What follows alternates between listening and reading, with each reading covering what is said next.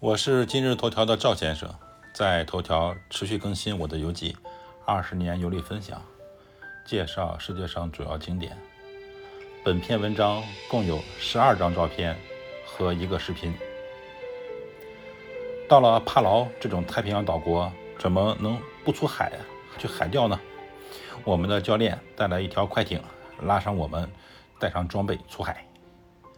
我们出海后，突然乌云密布。远处大雨倾盆，我在船上拍了一小段视频。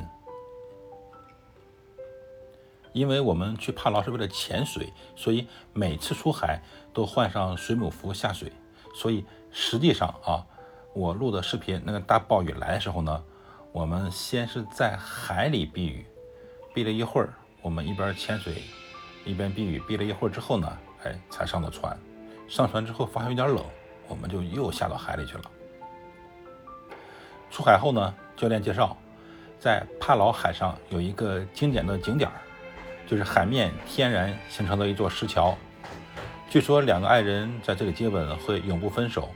我和老婆也来凑热闹，在这里拍照打卡。帕劳的海很美，主要在于海面随处可见两种不同的颜色。如果坐在船上看呢？有类似九寨沟海子那种感觉。我用相机在船上拍的照片效果不好，体现不出呃帕劳附近海的美。后续我会放出来几张航拍的照片，那一看还是非常非常美的。我们出海的时候遇到了另外一艘钓鱼的船，我们船老大做出深思熟虑的表情，仔细看看我们附近的海面，又打量了远处的海面。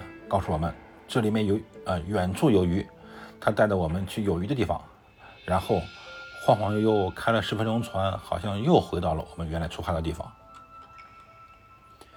船老大给我们准备的鱼饵呢是章鱼，我们采用当地特色的海钓方式，是不用鱼竿，直接抛钩，凭手里鱼线拉力反呃反馈来判断是否有鱼上钩。我们几个人是第一次用这种方式钓鱼啊。没有经验，钓鱼基本不上钩。我们感觉不是在钓鱼，是来喂鱼来了。大概熟悉了十几分钟之后，我呢有收获了，钓上一条不大的鱼。我问船老大这个鱼的名字，他随口告诉我一个单词。呃，他英语是不错，但是我英语很烂，我不知道这到底是什么鱼啊。好在这个鱼不大。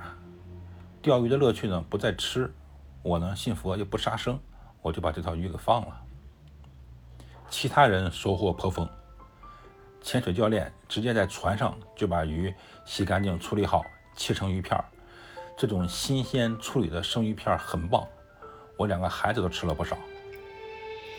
这些鱼呢，有的是不适合切片生吃的，我们就把那些不太适合切片生吃的鱼打包，带到了一个无人岛上，架上烤架，我亲自上手去制作烤鱼。后续呢，我会专门写一篇。介绍在这个无人岛上烧烤的游记。赵先生，二零二二年十月二日。